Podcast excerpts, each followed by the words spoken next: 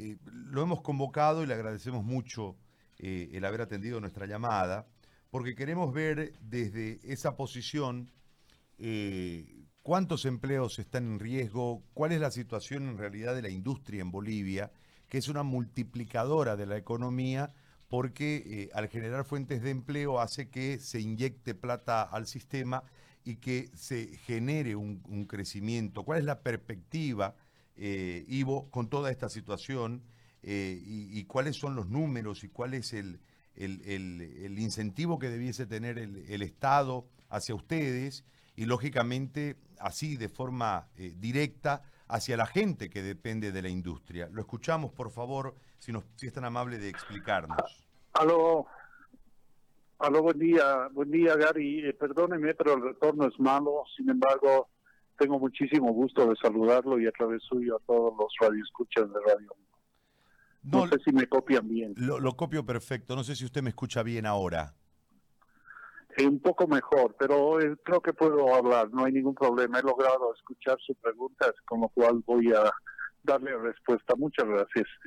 Eh, definitivamente estamos preocupados desde la Cámara Nacional de Industrias. Estamos preocupados porque ya desde el 22 de marzo eh, hasta la fecha llevamos 11 días parados y usted decía muy bien, y no son solamente estos 11 días, sino que nos van a tocar vivir 15 días más de paro y a esto se suman los 21 días que ya estuvimos parados entre octubre y noviembre del año pasado, con lo cual el, el daño económico en la industria es enorme.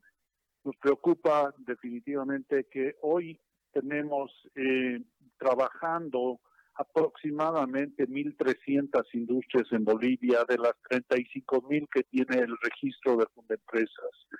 Y esas 1.300 empresas que están trabajando industriales están básicamente en los rubros de alimentos básicos de la canasta familiar, la industria farmacéutica que está cumpliendo una labor, por supuesto, y está trabajando completamente y tenemos parte de la industria química, la que tiene que ver con productos de limpieza y desinfección, principalmente trabajando también. Y, eso suma 1.300 industrias. el, el resto, nuestra base empresarial, industrial eh, de Bolivia son 35 mil registros. Tenemos 35 mil industrias registradas formalmente, informalmente deben ser más de 100 mil pero vamos a hablar solo de las formales y Santa Cruz ha de tener unas 13.500, La Paz 13.000 y el resto del país, el resto de las empresas. De ellas, estimamos que si solamente están trabajando 1.300, aproximadamente 30.000 fábricas están paradas. Entonces, esas 30.000 fábricas probablemente eh, eh, significan 100.000 empleos que están parados en este momento, estimamos que más o menos unos siete mil personas estuvieran trabajando. Entonces, cuando decimos que sí, hay 106 mil empleos en riesgo, es verdad, la industria está en riesgo y estamos poniendo esos riesgos, esos empleos en riesgo, porque justamente un estudio que también hemos publicado del JP Morgan Institute nos dice que las actividades que ingresan en liquidez y liquidez en 27 días e insolvencia son los restaurantes que ya vienen parados hace rato, los textiles, la construcción, los servicios personales, la tecnología y los bienes raíces, que son, digamos, los rubros de actividad más eh, vulnerables y que, que, quedan muy rápidamente con la liquidez. Entonces, hoy que es primero y que hay que pagar las planillas, ya tenemos eh, algunos rubros que están entrando en liquidez y que no tienen manera de hacer frente a esta crisis. Hay que considerar también que en Bolivia el 2% solamente de las industrias y del registro de comercio son empresas grandes o sociedades anónimas. El 75% son MIPES o, o empresas unipersonales que son las que no tienen espalda, las que viven al día a día. Entonces son ellas las que nos preocupan, no ese 2% que seguramente puede hacer frente y debe hacer frente y mantener a sus planillas, pero es ese 75% vulnerable que preocupa esos empresarios que no van a tener cómo hacer frente a esta crisis y por ello la necesidad de un diálogo urgente con el gobierno. Ahora, le hago una consulta, Ivo. Eh, ¿Cómo, qué, qué, le van a plantear al, al Estado, al gobierno? Eh, porque en realidad tienen que haber medidas que puedan eh, hacerlos ingresar a una terapia y salir de la terapia para que este, esto no sea un efecto dominó y tengamos un número impensado de desempleados que genere sin ninguna duda una crisis mayor de la que debiésemos tener. ¿Cuáles son las medidas que ustedes van a impulsar?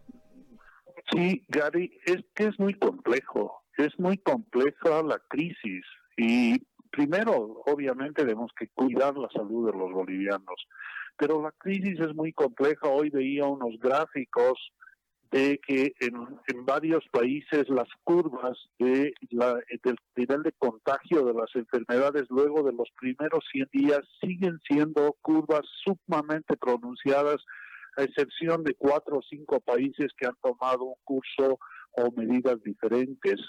Entonces, eh, nos esperan más de 100 días de seguir creciendo y en ese, en ese eh, panorama de tiempo se hace también complejo buscar soluciones porque no es no es algo que vamos a solucionar mañana entonces eh, ¿qué, ¿qué, le digo podemos plantear algunas cosas que se vienen haciendo en otros países y que están empezando a funcionar pero tampoco eh, son la solución. En realidad estamos siendo a una debacle mundial económica y Bolivia no es la excepción. Entonces en, lo, en el corto plazo nos animamos a decir que es absolutamente necesario, por ejemplo, que los fondos que ha inyectado a la economía el Banco Central con la compra de bonos de las AFPs, estoy refiriéndome a los 3.476 millones de bolivianos que le han inyectado 50% de liquidez, deberían eh, generarse productos nuevos en la banca adecuados a esta crisis. ¿Cuáles podrían ser esos productos?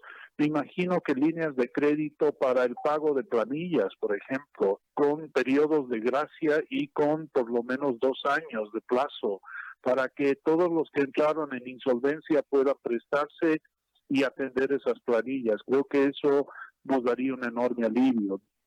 Créditos productivos, por supuesto, con, con meses de gracia, reactivar la demanda a través de créditos de consumo de fácil acceso, donde se puedan financiar ocho, nueve sueldos para los asalariados y de esta manera hacer frente a la liquidez y reactivar la demanda y poder eh, hacer frente y créditos comerciales.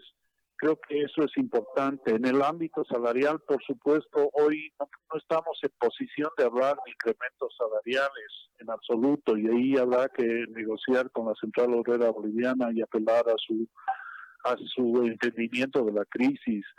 Eh, eh, habrá que hablar más adelante de una flexibilización del mercado laboral. Entiendo que este no es el momento, pero como le digo, la crisis tiende a ser larga y en algún momento tendremos que darle oxígeno a, los, a esos 75% de empresarios pequeños que simplemente no van a tener cómo pagar y van a tener que quebrar esas empresas si es que no las ayudamos.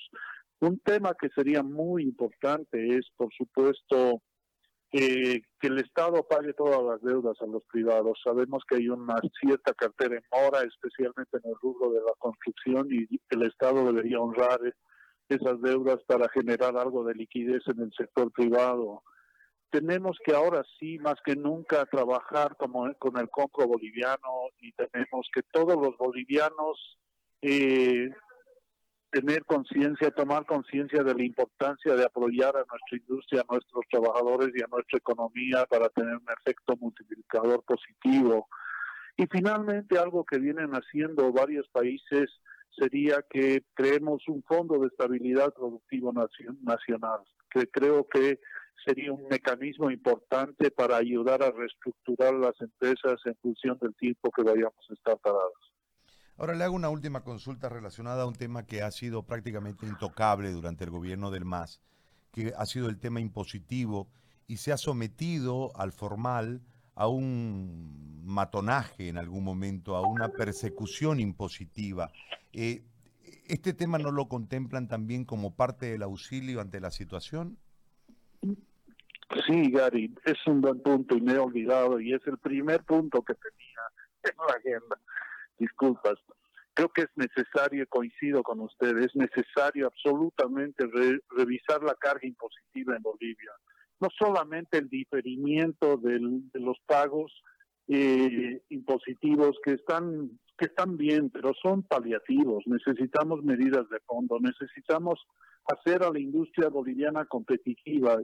Y dado que no estamos devaluando hace más de nueve años nuestra moneda, necesitamos, por supuesto, revisar esa carga impositiva para ser competitivos. Bien. Ivo, le agradezco muchísimo por este contacto y por esta explicación. Gracias por, por, por atendernos. Encantado, a sus órdenes. Muy amable, muchas gracias. Ivo, que le vaya bien, hasta luego. Gracias, hasta luego. Ivo Blasisevic, presidente de la Cámara Nacional de Industrias